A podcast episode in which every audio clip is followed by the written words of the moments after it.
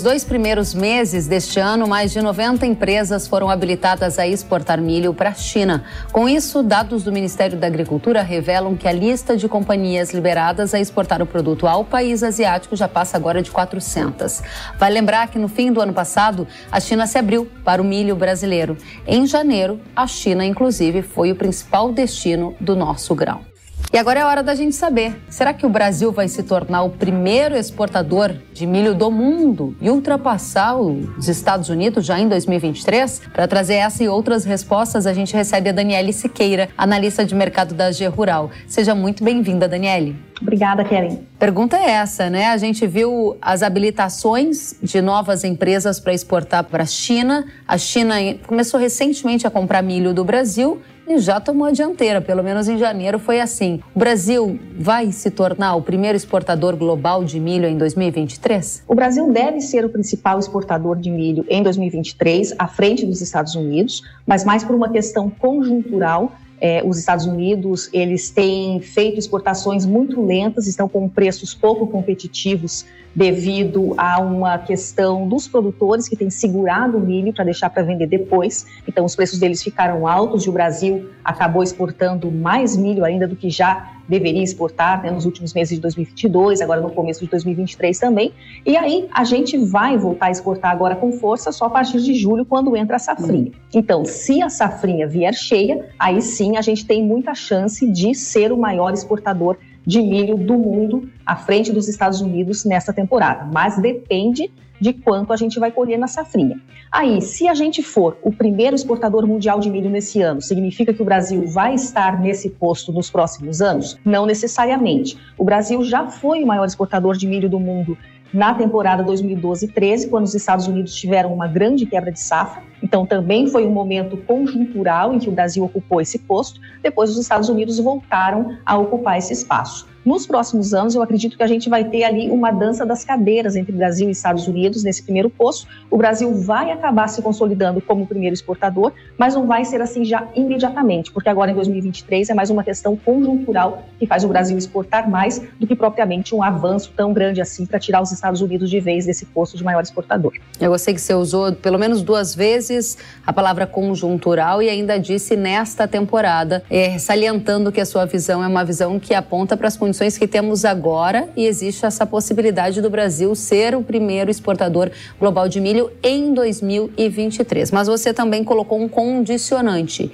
se a safrinha for cheia. Aí a gente entra num outro lugar para entender a sua previsão para produção e como é que está o andamento para o plantio da safrinha, porque eu sei que muitas áreas já perderam a janela ideal de semeadura em função do atraso na colheita da soja. Você pode detalhar isso para a gente, Dani?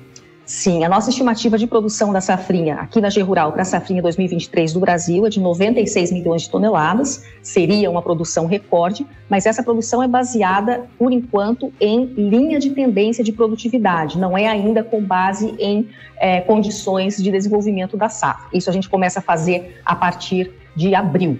Então, como o plantio tem sido feito com atraso, especialmente no Mato Grosso do Sul e no Paraná, no oeste do Paraná especificamente, esse atraso muitas vezes faz com que a safrinha tenha perda de potencial produtivo devido a problemas climáticos mais à frente. Isso a gente vai conseguir avaliar depois. Não é uma condição automática de quebra de safra, o plantio fora da janela, mas não é um começo ideal. Então, por enquanto, safra recorde com base em linha de tendência, mas vai depender muito do clima nos próximos meses, até a definição da safra em junho. Qual é o, a fotografia que você tem hoje do plantio da segunda safra de milho no Brasil?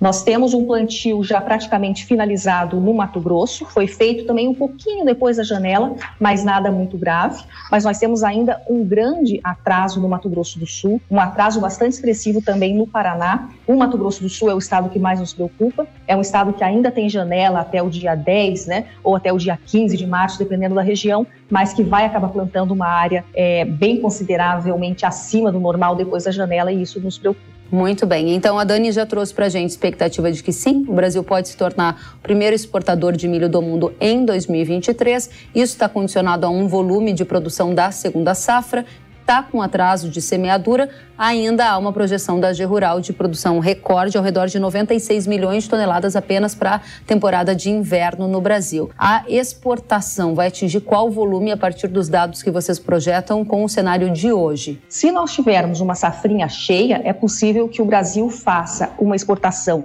dentro do ano civil, do ano calendário de 2023, superior à exportação que nós fizemos em 2022, que foi de 43 milhões de toneladas. Então a gente pode chegar a 46, 47, isso vai depender de alguns fatores, mas seria novamente uma exportação recorde. Se nós olharmos a expectativa do USDA, que faz uma estimativa com base no ano safra março-fevereiro, ele trabalha com 50 milhões de toneladas, o que é possível também dentro desse calendário que ele usa. Mas, como eu disse, vai depender mesmo do tamanho da nossa safrinha. Ao redor de 50 milhões de toneladas é algo que te dá conforto para afirmar nesse momento, é isso? Entre 45 e 50 seria um bom número. 45 e 50. Agora, Dani, as exportações brasileiras de milho elas estão em um ritmo acelerado. Pelo menos em janeiro, de acordo com a Conab, o volume embarcado foi 126% maior do que no mesmo período do ano passado. E tem alguns profissionais de mercado agro indicando que o Brasil alcançará então esse lugar dos Estados Unidos, assim como você já trouxe para a gente.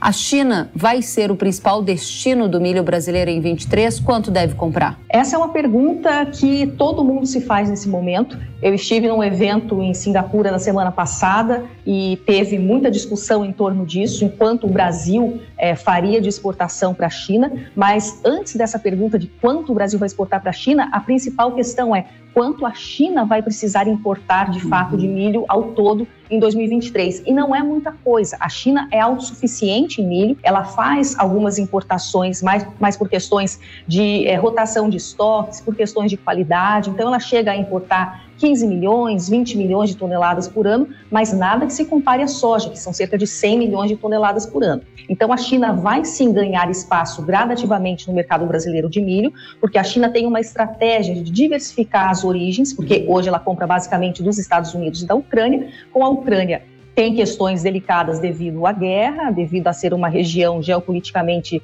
tensa, e com os Estados Unidos tem a questão tensa, mas aí no outro aspecto, né, que não é exatamente uma guerra de verdade, mas é uma guerra é, é, econômica, de certa forma, entre Estados Unidos e China. Então a China vem para o Brasil para se abastecer. Mas não vai acontecer, no curto prazo, uma explosão de vendas de milho para que tenhamos aqui no Brasil o mesmo cenário como temos na soja. A China vai ser sim um comprador importante, mas não vai ser um comprador tão importante como a soja, lembrando que a China compra 70% de toda a soja que o Brasil exporta.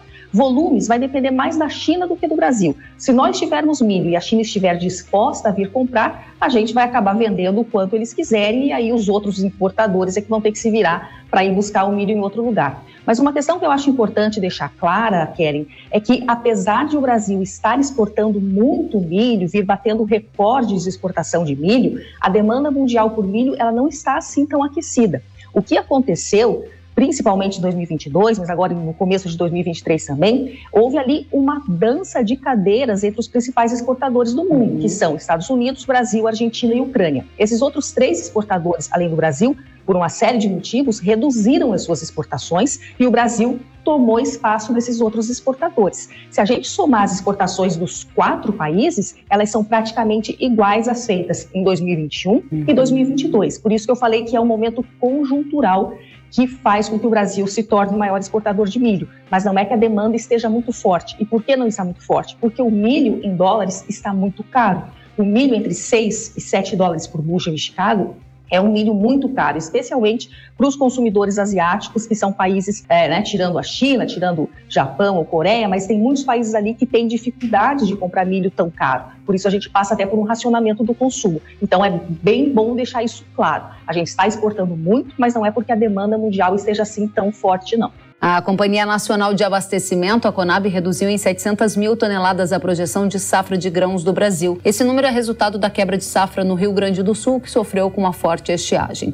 Agora, a Conab projeta uma produção de grãos no Brasil em 309,8 milhões de toneladas, um volume recorde. Aí, Dani, a gente volta com você para entender esse cenário né, de milho no Brasil. Você dizia que é uma questão conjuntural, já falou para a gente que a janela de plantio foi bastante prejudicada em algumas áreas. Mato Grosso do Sul é sua principal preocupação. Você acha que a Conab está calibrando isso nas projeções que traz para a safra de milho nacional? É, a Conab ainda passa por um momento de fazer estimativas preliminares, né? Porque a gente precisa que a safra esteja plantada para daí poder fazer a substituição das linhas de tendência de produtividade por é, estimativas de produtividade que de fato são baseadas nas condições das lavouras. A gente faz isso aqui na G Rural, outras consultorias fazem isso, a Conab faz isso, o ISDA faz isso, é o, o protocolo. Agora, eu acho que esse pequeno aumento que a Conab fez na safrinha de milho é, nesse, nesse relatório dessa semana, ele foi um pouquinho estranho porque ele foi baseado principalmente no aumento de produtividade do Paraná. Então, talvez tenha sido só ali uma calibragem de um número que talvez não estivesse tão correto por parte da Conab antes, e eles fizeram o ajuste agora, mas não seria algo que se justifique, já que o Paraná está plantando com atraso, então a gente não, não, né, não seria um momento de dizer a produtividade vai ser maior. Mas assim, nos números da Conab não tem nada ainda que reflita nem o impacto do atraso, porque é impossível é, mensurar esse atraso ainda, e nem o que vai acontecer com o clima depois. Então tem que acompanhar os próximos relatórios aí para ver o que acontece. Muito bem, vamos para um próximo relatório então.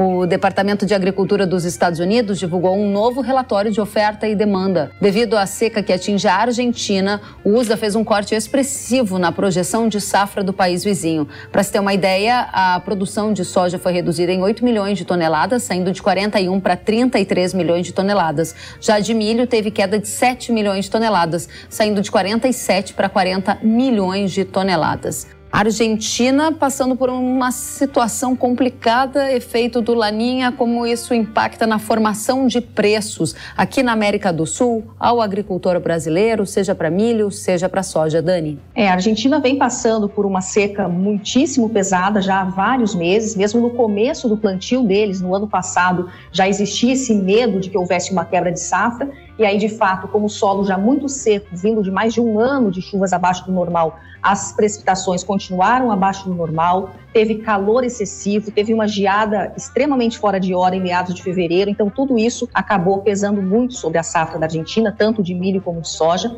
É, o USDA fez esses cortes é, nesse relatório de março. É, outras entidades na Argentina, Bolsa de Cereais de Buenos Aires, Bolsa de Comércio de Rosário, trabalham com produção ainda menor. A produção de soja da Argentina deve ser a menor desse século pelo menos, deve ficar abaixo de 30 milhões de toneladas. Então, é uma situação bastante grave. Como isso impacta os mercados? Já impactou. Desde o fim do ano passado, os preços na Bolsa de Chicago, tanto do milho como da soja, vêm precificando essa quebra da Argentina. E isso tem dado suporte para as cotações em dólares lá em Chicago. O problema é que a produção do Brasil é muito grande. Então, por mais que haja essa quebra tão pesada é, na Argentina, o Brasil, assim, ele não é que compensa completamente, mas ele faz um colchão de conforto, assim, para a oferta mundial de soja e de milho, porque, afinal, nós temos uma safra muito maior que a da Argentina. Agora, isso não tem tido efeito, essa confirmação agora, finalmente, da quebra da Argentina, não tem feito os preços subir. Primeiro, porque eles subiram lá atrás, então já está precificado. E segundo, porque, especificamente aqui no Brasil, nós temos uma pressão ainda maior da entrada da safra via prêmios de exportação negativos, porque é uma safra muito grande, e também porque a demanda não está tão forte. Novamente, nós temos, no caso da soja, o milho também, que eu falei agora há pouco, mas especificamente da soja, nós temos também uma demanda que está enfraquecida, porque a soja em dólares está cara. Então, o que acontece é que se a safra da Argentina quebra 20 milhões de toneladas, esses 20 milhões de toneladas não serão transferidos automaticamente para Estados Unidos e Brasil suprirem esse vácuo deixado pela Argentina. O que acontece é uma retração do consumo mundial, porque o preço fica alto. Então, claro, o Brasil é beneficiado, os Estados Unidos são beneficiados por uma safra menor na Argentina, mas o consumo também se retrai e isso faz com que os preços não subam tanto assim como a gente esperava.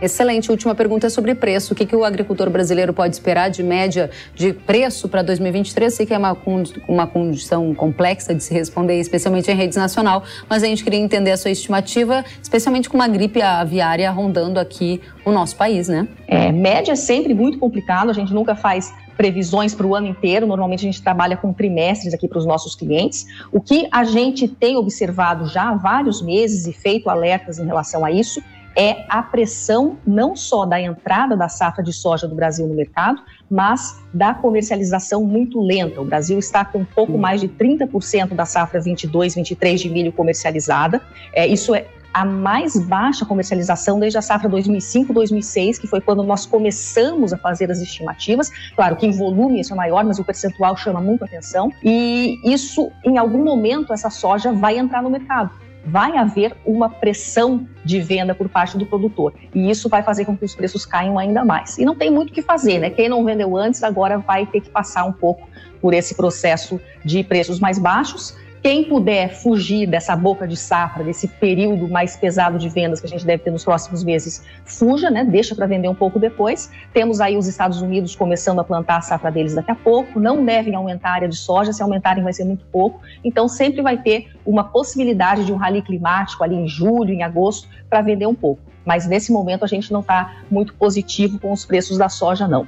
No caso do milho, a gente tem visto uma exportação super firme do Brasil, seria até de se esperar que os preços estiverem mais altos, é, estivessem mais altos, mas se a gente olhar os preços do milho nos últimos seis meses, eles estão praticamente lateralizados aqui no Brasil. Então, por mais que a gente tenha vendido muito, esses preços não conseguiram subir por uma série de fatores. Podemos ter uma melhora caso haja quebra da safrinha, mas isso, claro, a gente nunca quer que aconteça, né? Uma quebra da safrinha, mas vem safra maior nos Estados Unidos aí. Então, é complicado é, apostar também em preços muito mais altos caso a safra deles venha cheia. Daniele Siqueira, analista de mercado da AG Rural, é um prazer te receber. Volte mais vezes. O prazer é meu, Kelly. Muito obrigada. Um abraço. Até a próxima. A você também.